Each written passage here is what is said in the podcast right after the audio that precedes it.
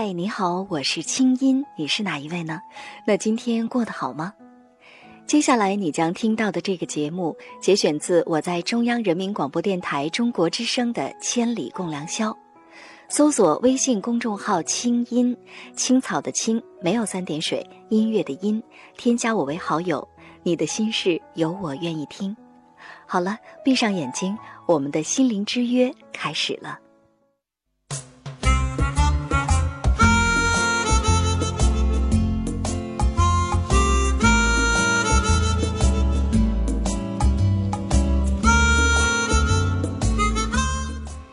买得起 iPhone 就叫潮吗？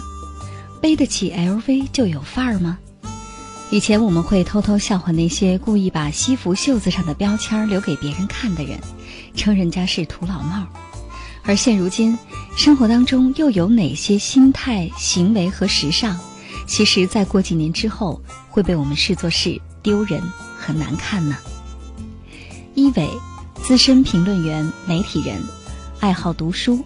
藏书有两万多本，从事过图书编辑、报社记者、专栏作家、杂志主编、电视策划、节目主持人、出版人等多种职业。现在也经常会在电视节目里看到他的身影。他曾经这样描述自己：“我不是社会主流的，我是在不停变化各种身份。这一结果就是我变成了社会闲杂人等，而且我乐于为此。”因为这个状态让我能更加的轻松自由，能最少的做违背我本能的事情。今天晚上，我们在直播间里请到一伟，跟大家一起聊一聊生活当中那些难看的。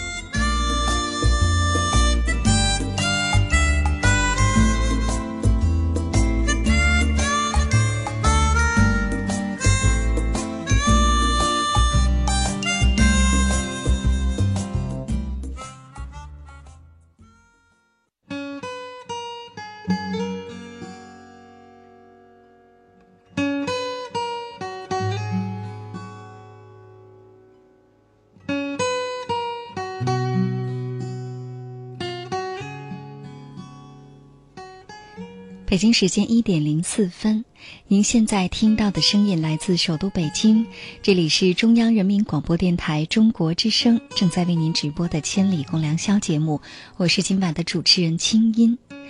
现在已经是午夜深浓时分，假如你是开着外放式的收音机在听节目，建议你把音量调小，以免影响他人休息。假如呢你是戴着耳机在听，也建议你把音量调小，这样可以保护你的听力。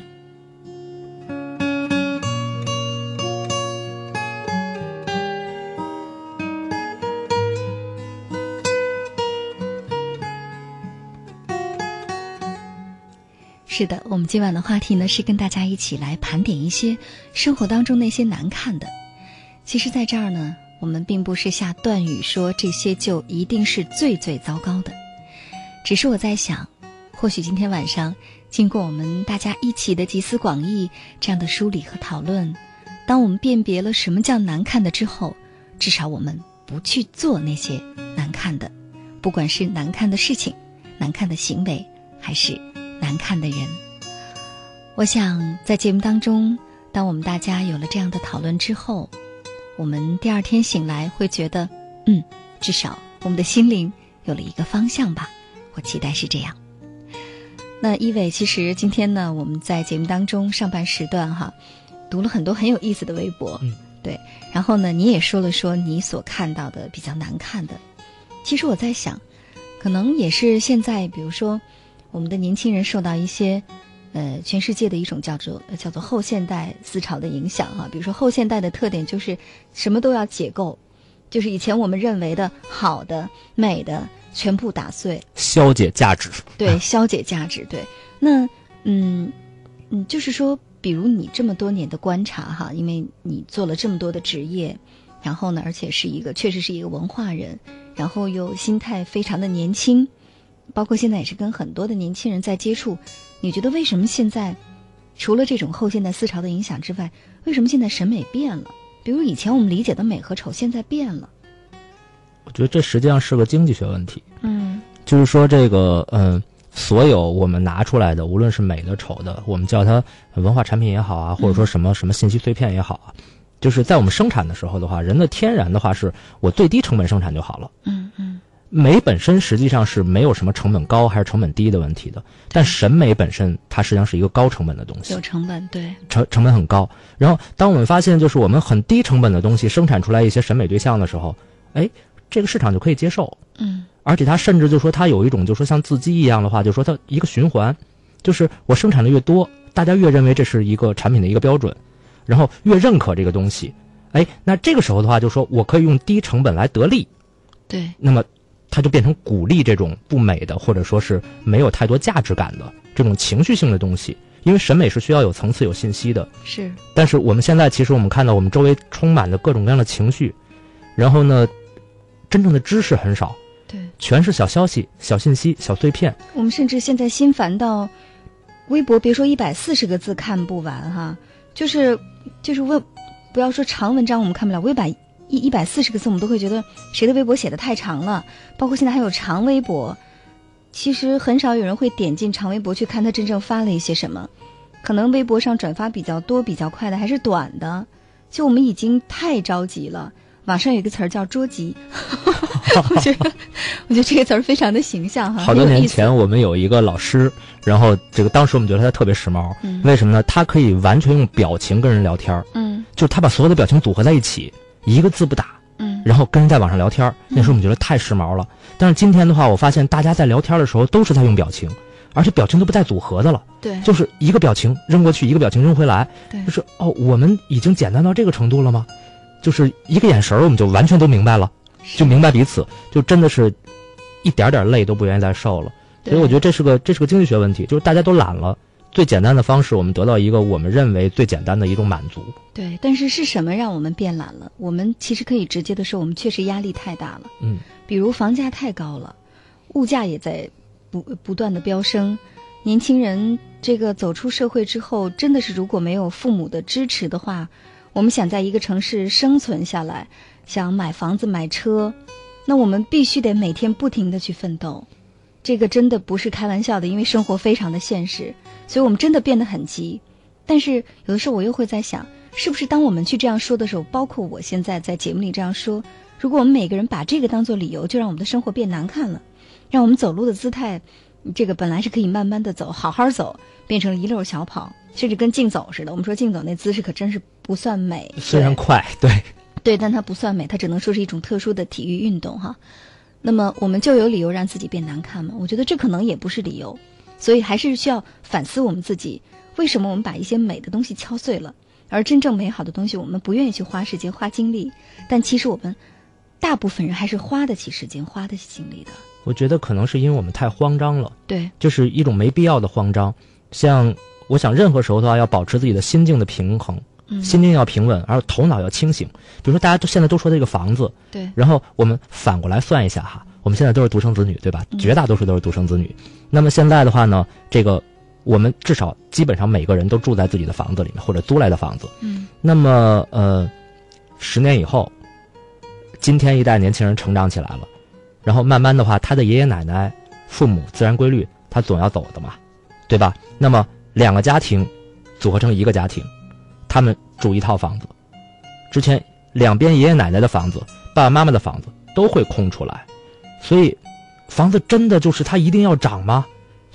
对，或者其实现在经常有人会说，比如说房子升值，比如说去年自己买的那套房子，然后今年升值多少多少，特别开心。其实每当这样的时候，我就会很困扰，说这跟你有一毛钱关系吗？因为你房子并没有卖呀、而且你卖了之后，你还要天钱再买，对吧？对，关键你你嗨什么呢？你没有卖，这个钱还不是你的，你就能守这房这么这么高兴？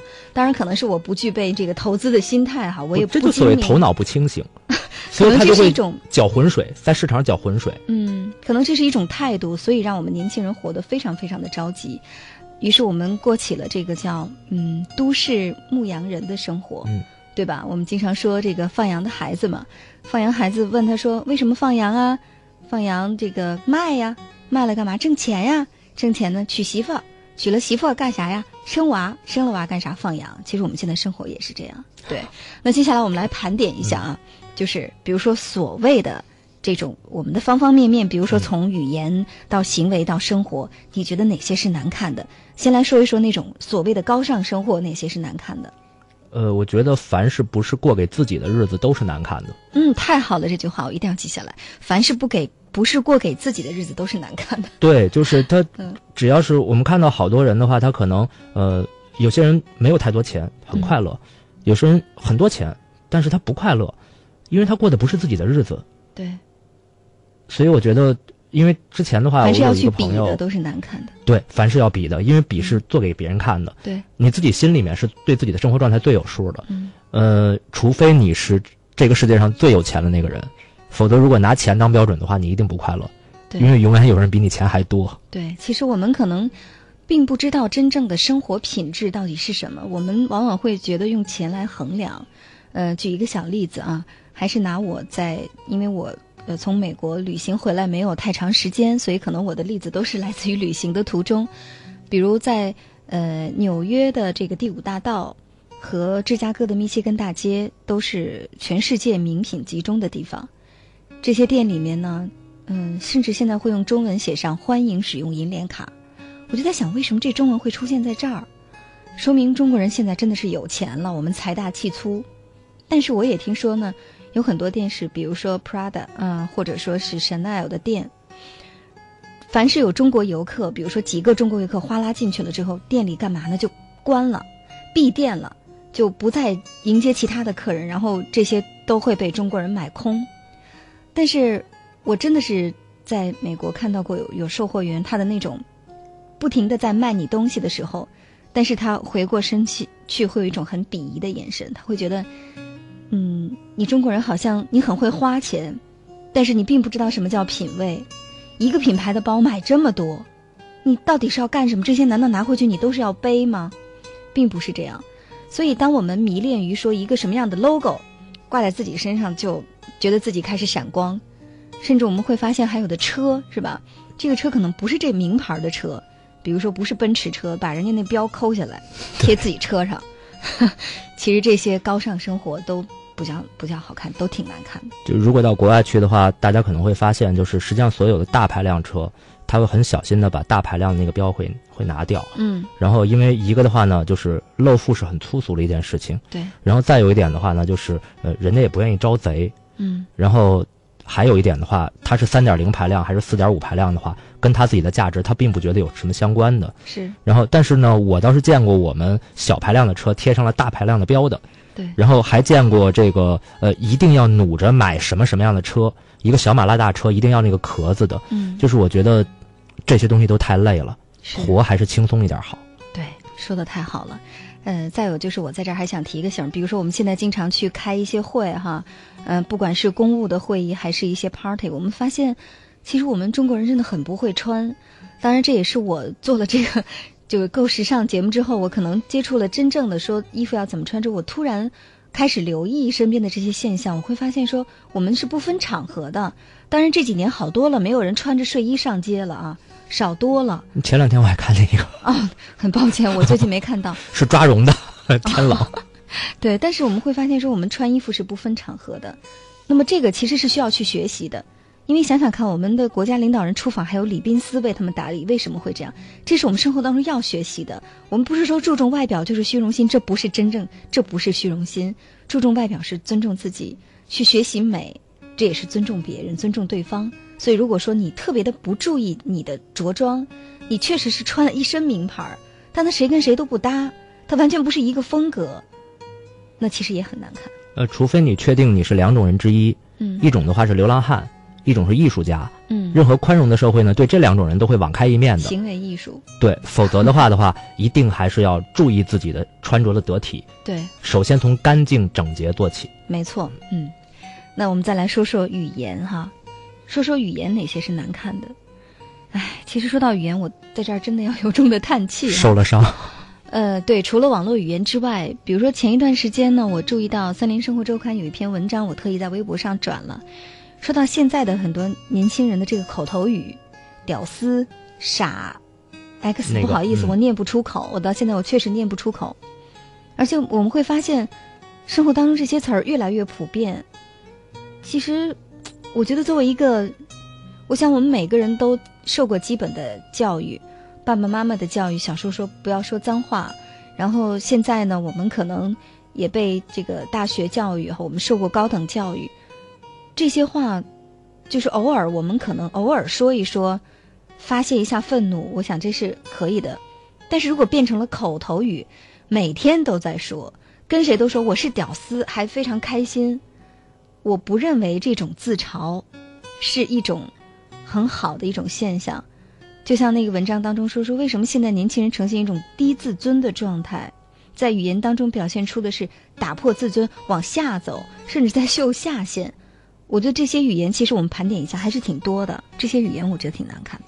因为是你不注意自己的形象，对，所以的话呢，就会呈现那种低自尊，也就是说你并不认为自己的形象是需要维护的。是，然后其实。第一次我们把呃说脏话当成一种时髦，是在呃八十年代初的时候一些小说里面。对。然后那个时候恰恰我们知道，就说我们刚刚经历了十年十年的动乱，然后很多以前的话，大家这种亲切呀或者怎么样的话是不会用这样的方式来表达的。对。那么再有一次的话，就说网络上面的暴力横行，其实我倒一直在在幻想，就是呃为什么大家。经常用于这种粗口来宣泄自己的情绪，是我们确实有很多情绪需要宣泄。是，然后，但是如果说大家把自己需要宣泄的那种，无论什么情绪吧，爱情也好，愤怒也好，埋怨也好，沮丧也好，你发泄在文学艺术里，嗯，发泄在另外一种畅想或者一种创造里面，它其实都足够人的情绪的疏解。这点你是专家，你是专家。谢谢。如如果那样的话，如果那样的话，那。我们世界多美好啊！对，或者说我们想想看，我们整天语言都是这种状态的话，将来我们有了孩子，我们也跟孩子说：“你你爸我是屌丝，你也是屌丝。” 你觉得这样会给孩子带来一些什么什么样的一些影响？这是一定的。我我其实现在发现好多小孩儿，他就是在跟着自己的爸爸妈妈说话。但是最要命的是，父母当孩子这么说的时候，他们会很高兴，甚至会和周围的朋友分享，就说：“你看，我的孩子知道什么叫屌丝。”我孩子自己说，就是一定不要把孩子当玩具。对，包括比如说什么白富美、高富帅，嗯，当然这些词我们说有的时候我们会觉得有趣，但是其实这些词儿跟骑马舞一样，很粗俗。其实对，就说它只是可能一段时间一种现象，但是我们是不是能够从自己做起，把这些不太好听的词，或者说是一些。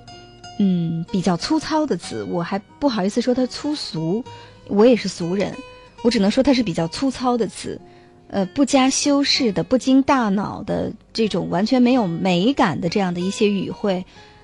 如果说今天晚上我们每个人都在专心的听着我们的节目，我们是不是可以从明天从我做起，把这些词一点一点从生活当中拿掉，从自己的生活当中拿掉？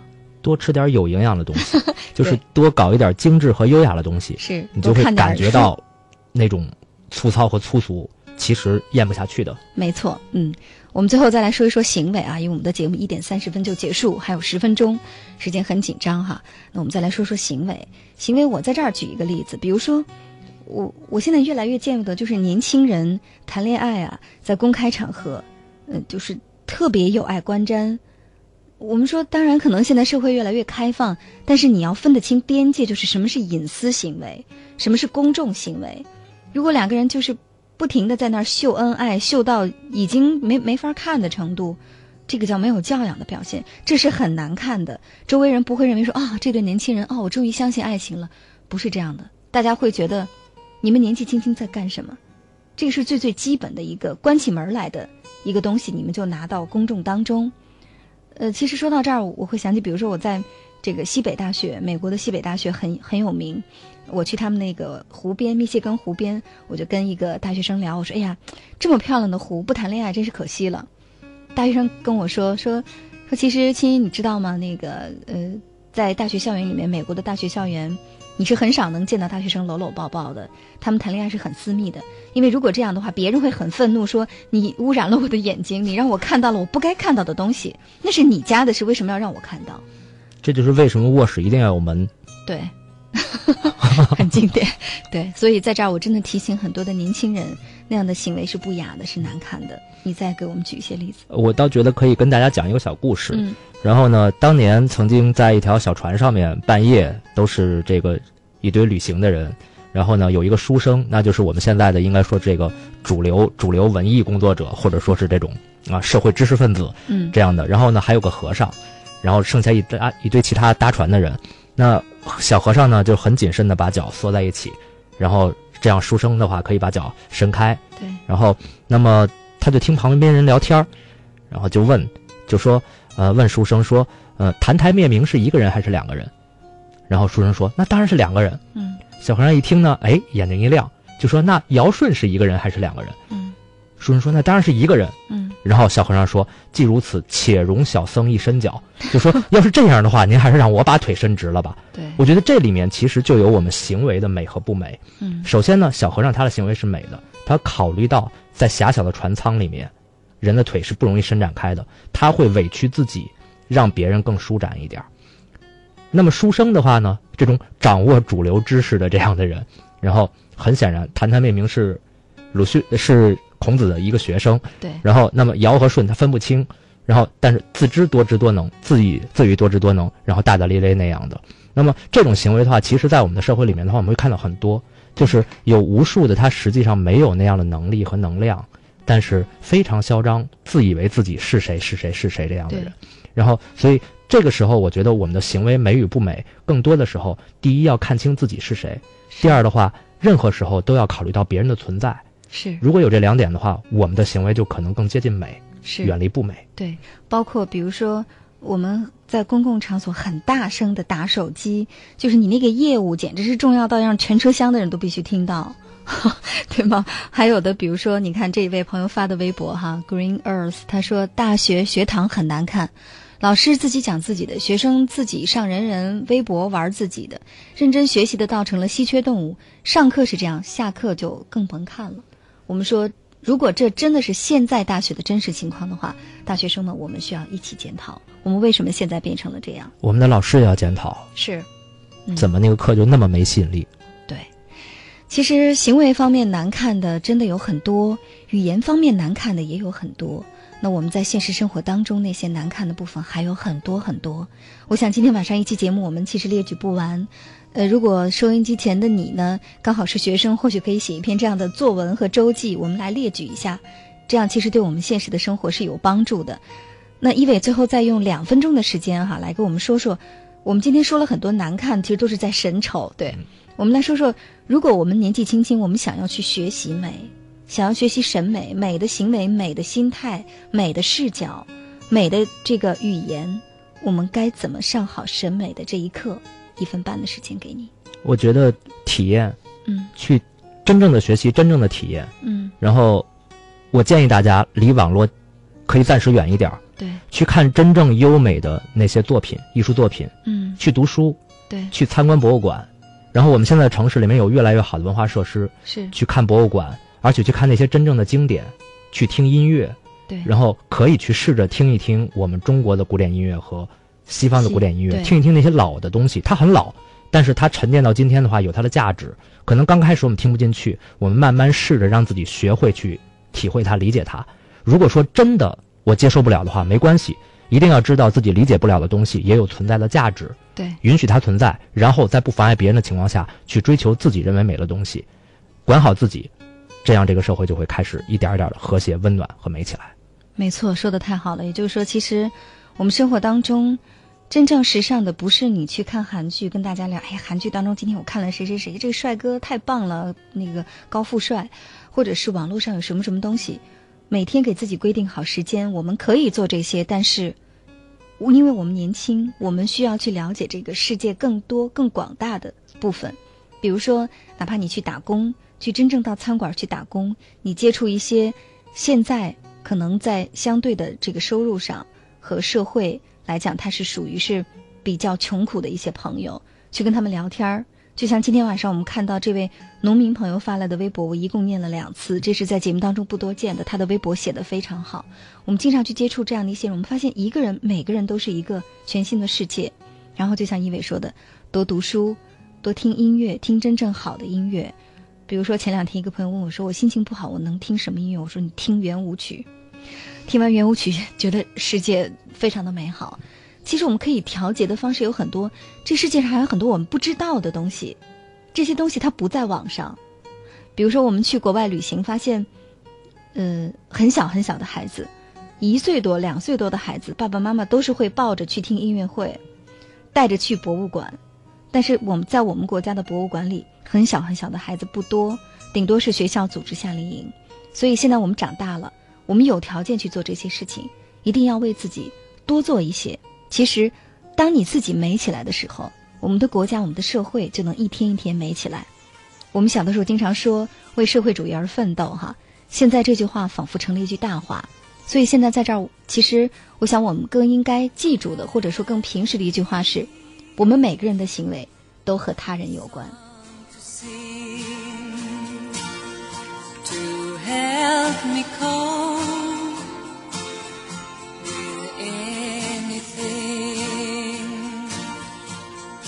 If you see the wonder of a fairy tale, you can take the future,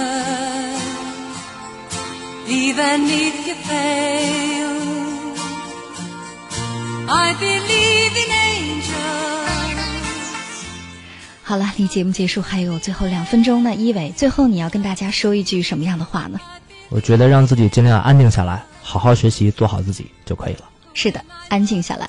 我最后想跟大家说的是，其实，当我们在生活当中，我们发现自己已经变成了一个眼里有他人、心里有爱人的人，我们自然就美起来了。一起加油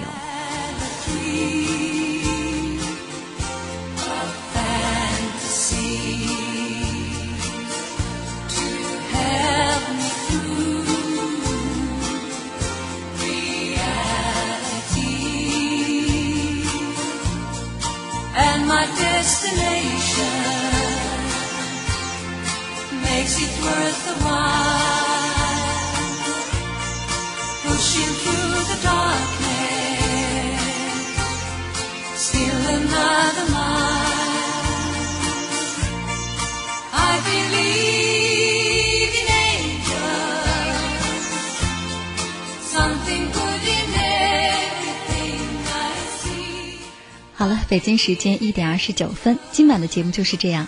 本次节目编辑主持清音，导播申玉彪。我们在首都北京，谢谢大家陪伴我们到这么晚。下次和你见面的时间是下周一的晚间，周二凌晨。我们下周见，做个好梦。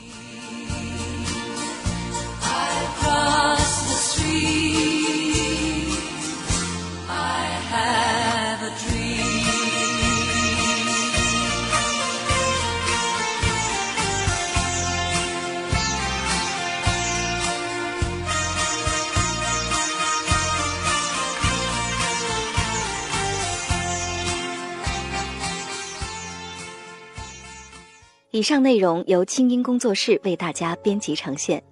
想要更多了解我的节目，可以登录爱奇艺搜索“听清音”。好了，祝你好心情，我们下次见。